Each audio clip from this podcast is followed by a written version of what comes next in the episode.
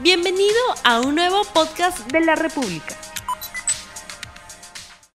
Muy buenos días amigos de la República, bienvenidos a RTV Economía, el programa económico del diario La República en este día jueves 5 de agosto del año 2021. Vamos con el programa. El ministro de Economía y Finanzas, Pedro Franque, habló de la necesidad de avanzar sobre lo construido y atender fundamentalmente a los más pobres en el país.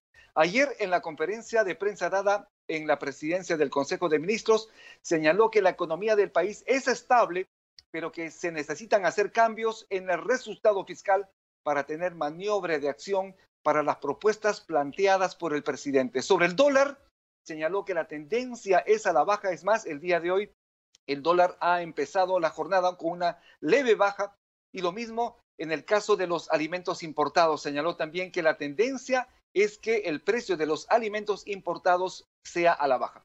Están además definiendo medidas en el Ministerio de Economía y Finanzas, para ello en concordancia con la política monetaria a cargo del Banco Central de Reserva. Insistió además en que Julio Velarde tiene la invitación para quedarse en el timonel del Banco Central de Reserva y que sería favorable su decisión.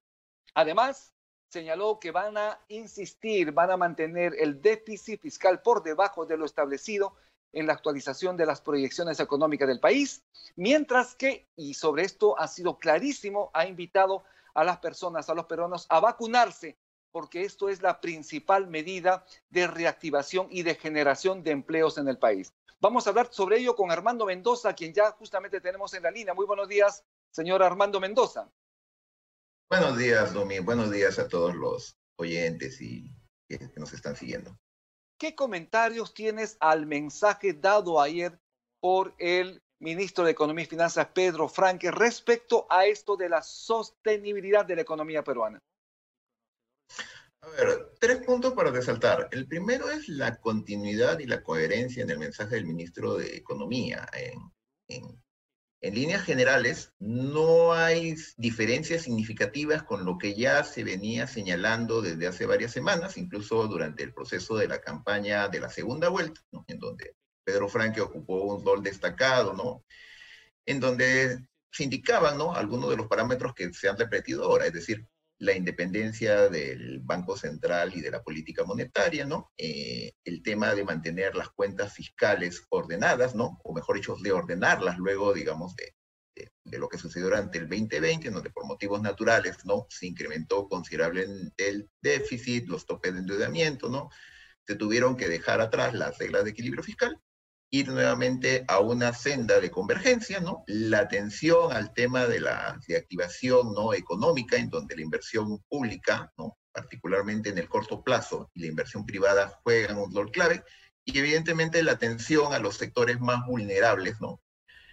Ese es un primer punto, pero ligado a ello también hay que señalar un, otro punto que también ya se ha señalado y lo hemos discutido eh, también en el pasado y es, y es de sentido común, es decir, no habrá una plena recuperación de la crisis económica mientras no se resuelva la crisis sanitaria, es decir, mientras no superemos el, el, impacto de la pandemia, ¿no? Y por eso es bien, eh, bien interesante, ¿no? Que no solamente el ministro de Salud expresa ¿no? su, su, preocupación respecto a toda esta campaña que se ha hecho sobre las vacunas, ¿no? Por determinados sectores, negando su efectividad, diciendo que son dañinas, lo cual es realmente irresponsable. Es bien interesante que el ministro de Economía también se siente, digamos, invocado a recalcar ese mensaje. Es decir, la mejor manera de salir de la crisis económica, ¿no? Es este, volver a tener, digamos, un funcionamiento normal de nuestra vida, de las actividades que desarrollamos, y eso solamente se logrará cuando efectivamente superemos la crisis sanitaria y por ello hay que vacunarse.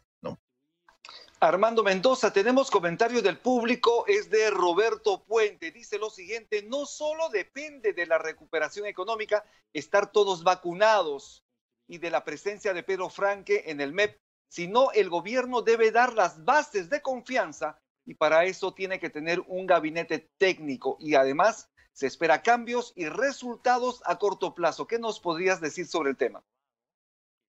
A ver, eh, concuerdo definitivamente, y de hecho yo diría de que la presencia de Pedro Franque en el Ministerio de Economía y Finanzas es una demostración de un profesional de alto nivel técnico y además comprometido con el desarrollo del país, ¿no? Bajo bases de sostenibilidad, inclusión y equidad.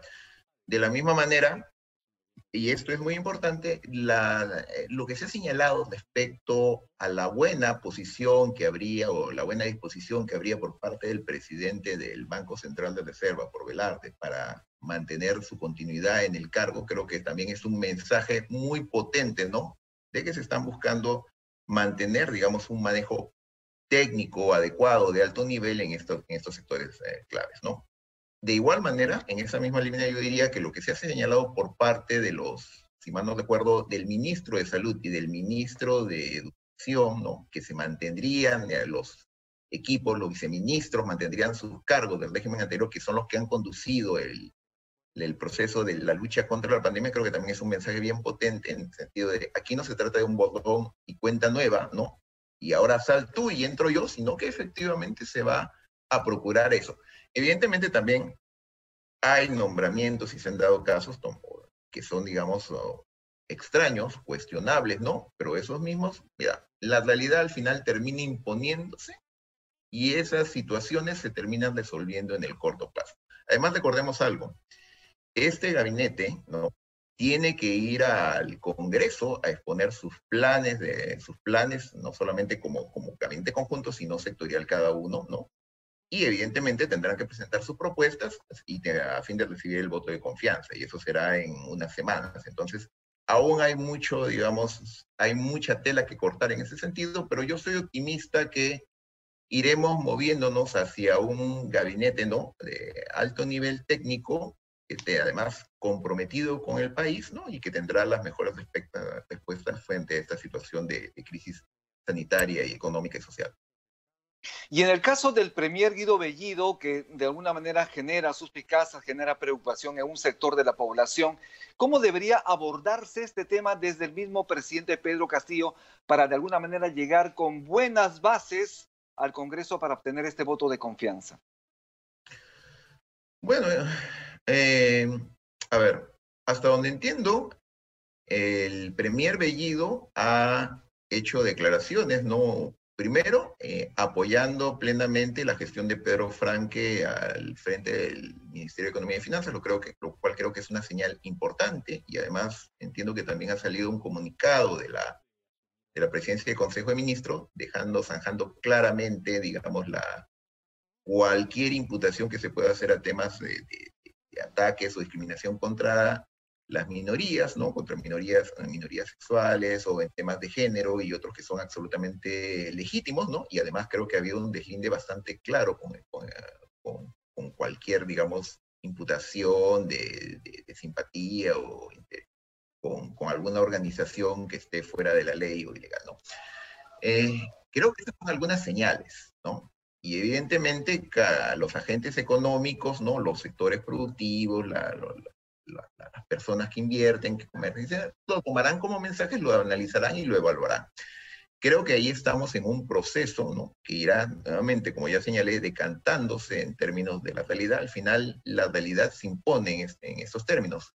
Y sobre lo que las posiciones que tomará el presidente Castillo, yo creo, lo personal, que van a ir en esa misma línea de dar tranquilidad, de convocar a la unidad, de ya, ya estuvo bueno, es decir, las, el proceso electoral creo que ha mostrado algunas de las peores facetas de la política y de la sociedad peruana, ¿no? No solamente durante el mismo proceso electoral, sino posteriormente con todo este, no sé, show que tuvimos alrededor del tema del fraude y que le costó enormemente al país. Creo que ahora tenemos que ir a un tema de consenso y unidad. Entiendo que el presidente Castillo va a dar un mensaje en la tarde, entonces esperemos escuchar ese mensaje y creo que sobre eso podremos comentar, ¿no? Muy bien, eh, la economía peruana está en recuperación. Para este año se estima un crecimiento de 10,3% según el estimado del Banco Mundial. Pero vemos también que la recaudación está mejorando paulatinamente debido a la reanudación de las actividades económicas en el país. En ese sentido, ¿qué hacer para que se mantenga este tramo, entre comillas, optimista de recaudación y también de recuperación económica del país? A ver, en el corto plazo es evidente que la recuperación de la recaudación va ligada a la recuperación de, la actividad económica, de la recuperación del, Producto Bruto, ¿no? Entonces es importante mantener esa senda, ¿no? Y ahí es clave dos elementos. Uno, la inversión pública y dos, la inversión privada. En el tema de la inversión pública, era alentador de que a comienzos de año, ¿no? Eh, los niveles de inversión pública en términos históricos con respecto a años anteriores fueron muy elevados y de hecho hemos llegado, entiendo, a mediados de año, es decir, eh, con la ejecución del 50% de lo que había, había programado, proyectado en términos de inversión pública. Digamos, ese es el legado que deja el gobierno anterior. Ahora el desafío que tiene el nuevo gobierno es tomar ese, ese legado y mantener ese ritmo de, de ejecución de la inversión pública, ¿no? De tal manera que lleguemos efectivamente a final del año con una ejecución del 100%, pero que no sea únicamente en términos contables, sino que sea efectiva, particularmente en lo que se refiere a la inversión descentralizada, ¿no?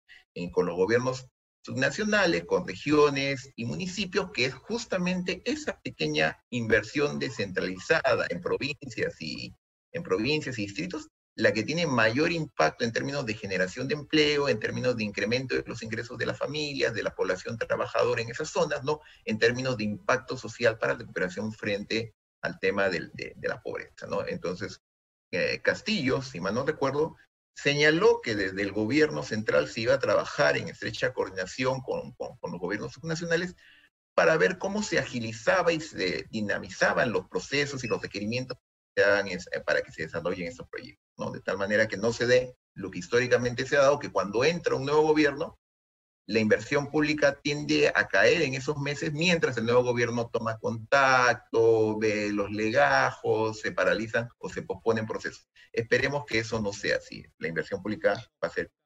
Segundo punto, la inversión privada, y volvemos a lo que señalamos en la primera parte, es decir, generar confianza. Yo creo que las señales que se están dando desde el Ministerio de Economía, desde, el equipo económico, son las correctas. Es decir, se va a mantener la independencia, se mantiene y se garantiza la independencia del, del, BCR, ¿no? Se va a ver, se, va a coordinar con, el BCR, se va a dialogar cómo se resuelve, ¿no? Este proceso de que ha habido de este incremento del, precio del dólar, que efectivamente se irá ajustando paulatinamente, pero es un tema de preocupación, porque lamentablemente el, incremento del precio del dólar ha tenido un impacto directo e indirecto sobre los bienes y servicios que consume gran parte de la población, particularmente en el tema de alimentos, es decir, insumos como el maíz, como el trigo, que en buena parte son importados, han tenido un impacto y eso tiene un efecto sobre el bienestar y la capacidad de consumo de las familias.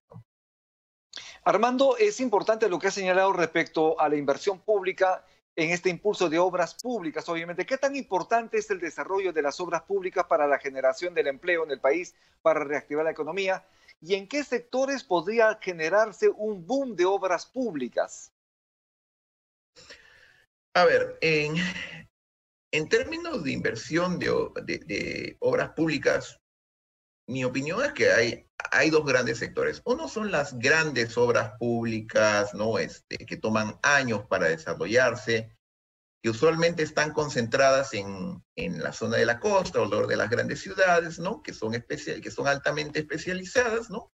Que generalmente tienen un impacto sobre las cifras macroeconómicas en términos de inversión, en términos de crecimiento, ¿no? Y también en generación de empleo, pero que no realmente llegan a los sectores, a las zonas más alejadas y más vulnerables del país. Y el otro gran lado de la inversión pública es la inversión pública descentralizada. Ahí estamos hablando, por ejemplo, del rol clave que la construcción de caminos rurales, ¿no? Eh, los recursos con los que cuentan los municipios y localidades, ¿no? Para, para poder desarrollar obras de sanidad, obras, obras, obras de construcción, obras de reparación de vías, etcétera, ¿no? Y hay rubros que son absolutamente esenciales, ¿no? Son el buen uso, por ejemplo, de los recursos del canon, ah, del canon y las regalías que va a los municipios, ¿no? a los municipios, ¿no?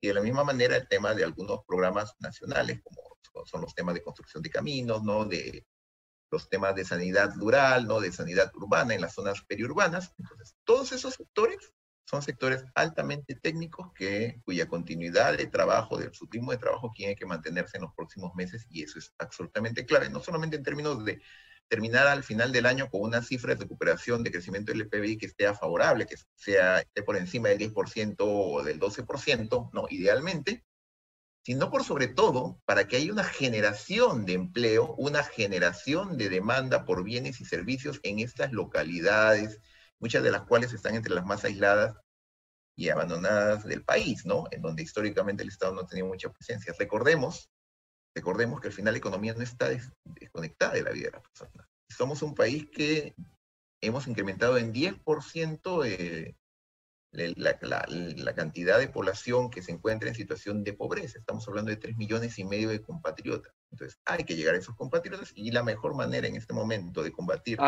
la pobreza es generando empleo. Así es. Armando nos comenta que ya tenemos el resultado de la encuesta que hemos lanzado al inicio del programa. La pregunta es, ¿es posible mantener la recuperación económica en el gobierno de Castillo? Sí, 70%, no 30%. ¿Qué comentario tienes a este resultado de este sondeo rápido en la República? Creo que esto expresa no solamente la opinión, sino también el deseo de los ciudadanos, que creo que es algo que compartimos todos. O sea, tú, yo creo que cualquier peruano que ame a su país puede, eh, tiene que desear de que este gobierno le vaya bien. Es decir, yo señalaba hace unos momentos que las diferencias políticas, ideológicas, que se vieron algunos de sus peores aspectos durante la campaña, e inmediatamente después de la campaña, con todo este show que hubo alrededor del supuesto fraude, eso se acabó. O sea, eso nos ha pasado una factura muy alta. Si estamos teniendo los problemas, ¿no? Con, con el dólar en este momento y el incremento en la inflación, ¿no? Y el impacto que eso está teniendo sobre la canasta de consumo de la población, porque al final la inflación, los primeros que pagan el costo de una inflación son los sectores más pobres eh, y con menores recursos. Los sectores que tienen activos, que tienen propiedades, ¿no? Valores, viviendas, tienen mayor capacidad de resiliencia y protección frente, a, una situación de inflación. Entonces, estamos en este momento pagando la factura de la inestabilidad y del desorden político. Eso no puede continuar. Así no se construye un país. Mi esperanza, como ya le señalé, es que las cosas se vayan decantando, se vayan consolidando, ¿no? Vayamos hacia un gabinete, ¿no? Altamente técnico, pero además altamente, altamente comprometido con el país y que sea representativo del país, efectivamente, que recoja las demandas y además le presente a todos los sectores que durante muchos años han estado abandonados o han sido ignorados por, por, por, el país oficial, por el país formal, y vayamos a, a, un, a un gobierno ¿no? Que, que, efectivamente puede impulsar el consenso y la unidad entre los peruanos. Y nuevamente, como se llama, esperemos, esperemos el mensaje, entiendo, va a haber una conferencia de prensa, un mensaje de la nación del presidente ahora en la tarde, en donde veremos, digamos, me imagino mayores, este, tendremos mayores eh, elementos de juicio, ¿no? Y esperemos. Así es, Vamos a estar atentos entonces a las declaraciones del presidente Pedro Castillo también. Vamos a ver qué es lo que dice en materia económica, en materia social, en materia política. Estaremos muy atentos. Armando Mendoza, muchísimas gracias por tu participación en RTV Economía. Tu palabra final es para despedirte del público. Como ya he señalado en otras ocasiones en que te has tenido la gentileza de invitarme, ¿no? los peruanos tenemos dos cosas a nuestro favor. Somos altamente resilientes, tenemos una enorme resiliencia, ¿no? Pero además tenemos una enorme capacidad de, creatividad, de, saber de saber buscar mecanismos, buscar salidas, buscar soluciones. Es decir, no nos quedamos con los brazos cruzados, ¿no? esperando que alguien nos salve, nos ayude. El Perú no es un país pobre, es un país en donde hay pobreza. Y eso es responsabilidad de todos nosotros que no hemos sido capaces de construir un Estado y, y, una sociedad que sea más igualitaria e inclusiva. Creo que ahora hay una oportunidad histórica para avanzar, obviamente con errores, fallas, retrocesos, no correcciones en ese proceso y creo que todos los peruanos debemos de tratar de poner el hombro de nuestro lado. Es decir, creo que todos estamos ya cansados de los enfrentamientos. Armando, ¿y el gabinete Bellido es el más adecuado para que nos vaya bien como país en la economía y nos vaya bien y tengamos tranquilidad los peruanos? En el lado económico, ciertamente yo creo que se están haciendo las cosas bien, no solamente por el gabinete mismo, sino también por lo que se ha señalado del deseo de que continúe Velarde al frente de, de, ¿no? Más allá de las personas, y yo tengo mis diferencias sobre las políticas que ha aplicado Velarde, ¿no? Creo que su gestión ha sido buena en general, y más allá de las personas, ciertamente hay que defender la institucionalidad y autonomía del PCR. Creo que es importante los avances que se están viendo en algunos otros sectores claves, como es el caso de educación, como es el caso de salud, donde se está buscando continuidad y creo que hay buenos profesionales. Sobre otros sectores no conozco y también debo de señalar que hay sectores donde ciertamente han habido nombramientos que, seamos honestos, o sea, realmente no creo que sean la mejor gente, no voy a mencionarlo, pero ahí están en las noticias, que no son gente que están preparada ni técnica ni éticamente para ocupar un cargo de tal responsabilidad. Pero nuevamente, como ya señalé, la realidad se impone y yo creo que vamos a evolucionar hacia un gabinete inclusivo, representativo, de alta calidad técnica y, este, y comprometido en serio con el país. Y además haremos intachable desde el punto de ética, ¿no? Es decir, absolutamente irreprochable en términos, eh, en, términos, en términos de sus acciones que ya han podido hacer como ciudadanos privados o ya sea en cargos anteriores como, como, como, como funcionarios públicos. O sea, yo creo que eso es lo que el país demanda y esperemos que sea lo que el país reciba, ¿no? Bien, muchísimas gracias Armando Mendoza, gracias por estar en RTV Economía. A ti, a ti, Muchas gracias. Bien, estuvimos entonces con el economista Armando Mendoza, él trabaja también en Oxfam Perú, asimismo también estudió en la Universidad Católica. Tuparanchis, Kama, Huarquecuna, Panaicuna, Yacta Masicuna, que Dios los bendiga.